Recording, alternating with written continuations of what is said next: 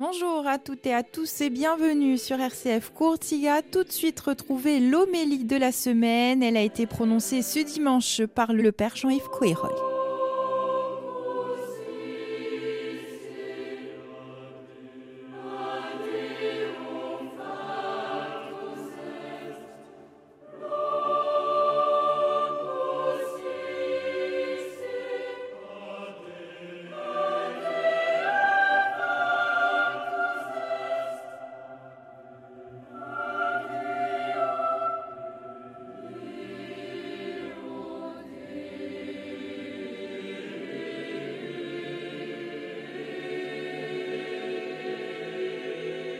De l'Évangile de Jésus-Christ selon Saint Matthieu. En ce temps-là, Jésus disait à ses disciples cette parabole. Le royaume des cieux sera comparable à dix jeunes filles invitées à des noces qui prirent leurs lampes pour sortir à la rencontre de l'époux. Cinq d'entre elles étaient insouciantes et cinq étaient prévoyantes. Les insouciantes avaient pris leurs lampes sans emporter d'huile, tandis que les prévoyantes avaient pris, avec leurs lampes, des flacons d'huile.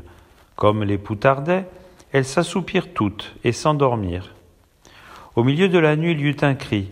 Voici l'époux, sortez à sa rencontre. Alors toutes ces jeunes filles se réveillèrent et se mirent à préparer leurs lampes. Les insouciantes demandèrent aux prévoyantes Donnez-nous de votre huile, car nos lampes s'éteignent. Les prévoyantes leur répondirent Jamais cela ne suffira pour nous et pour vous.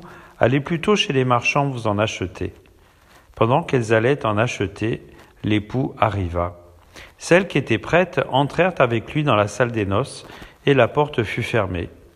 Plus tard, les autres jeunes filles arrivèrent à leur tour et dirent Seigneur, Seigneur, ouvre-nous. Il leur répondit Amen, je vous le dis, je ne vous connais pas.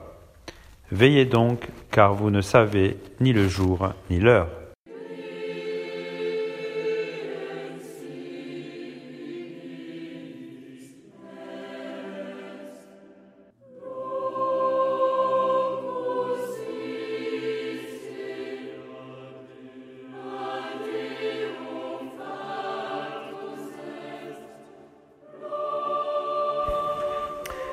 Aujourd'hui, dans les trois lectures que nous venons d'entendre, il est question de la rencontre. C'est la sagesse qui va à la rencontre de ceux qui la cherchent, c'est le Christ ressuscité qui va à la rencontre de ceux qui l'éveillent de la mort, et ce sont ces jeunes filles qui vont à la rencontre de l'époux. Et donc cette rencontre dont il s'agit, eh bien aujourd'hui, c'est l'ultime rencontre qui sera la nôtre avec le Seigneur après notre mort. Et donc, euh, c'est le Seigneur lui-même qui est la sagesse incarnée, dont nous avons entendu parler dans la première lecture, qui va venir à notre rencontre. Il vient aujourd'hui à notre rencontre dans la parole que nous venons d'entendre, dans le corps qu'il nous partage. Il vient à notre rencontre à travers notre propre rencontre les uns avec les autres, à chaque fois que nous nous retrouvons pour la messe. Mais la rencontre ultime, ce sera au-delà, au-delà de notre mort et il faut nous y préparer. Alors Saint Paul nous fait une description à sa façon de cette rencontre ultime. Cette première lettre aux Thessaloniciens est l'écrit du Nouveau Testament le plus ancien. Ensuite, Saint Paul va un peu évoluer dans sa façon d'imaginer la rencontre avec le Seigneur ressuscité. Alors aujourd'hui, qu'est-ce qu'il voit? Il pense que Jésus va revenir très vite.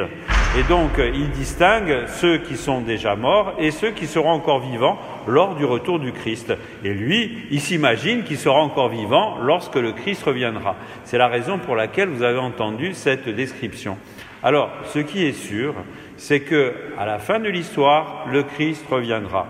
Alors, après qu'il y ait les trompettes, pas les trompettes, etc., ça c'est une façon de voir les choses. Mais le Christ reviendra et tous les êtres humains, eh bien, seront participants de la résurrection ensemble.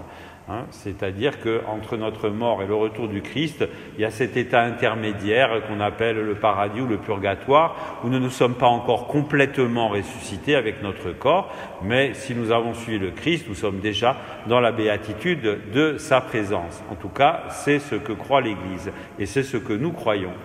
Et donc, à la fin des temps, eh bien, tous les êtres humains seront à la même enseigne. Donc, ceux qui sont déjà morts ressusciteront dans la plénitude de leur corps humain définitif, et ceux qui seront encore vivants, en imaginant que la Terre ne soit pas complètement détruite, alors ceux-là seront transformés pour avoir, encore une fois, leur corps définitif, leur corps qui ne périra plus.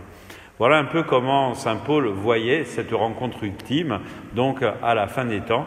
Ce qui est clair et ce qui est le cœur de notre foi, c'est qu'à notre mort, nous ne disparaissons pas, nous continuons à survivre, et normalement dans le paradis avec la présence du Christ, et à la fin des temps, tout est renouvelé, notre création et nous-mêmes, et nous récupérons notre corps définitif de ressuscité.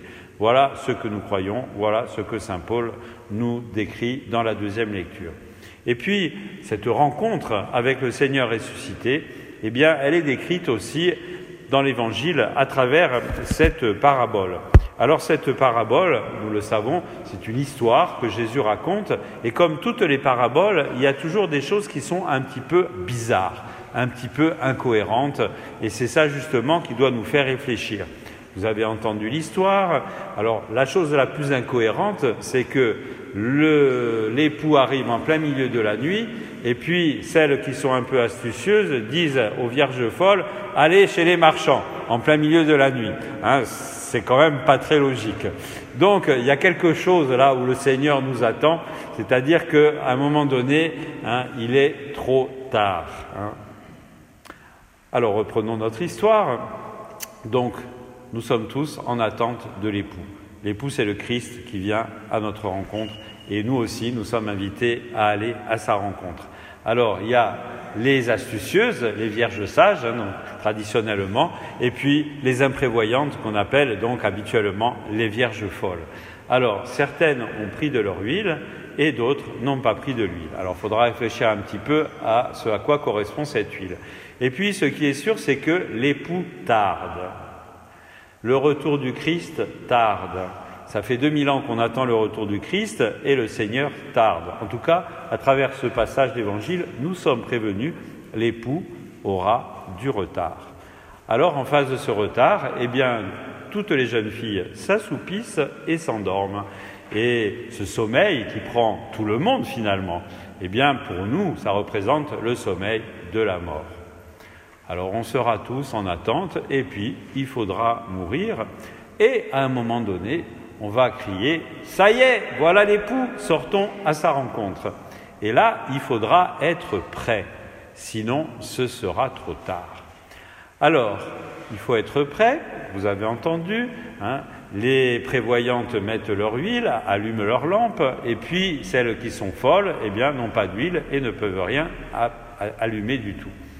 Alors évidemment, hein, celles qui sont folles disent à celles qui sont sages, donnez-nous de votre huile. Et les autres répondent non. Alors ça aussi, ça doit nous interroger.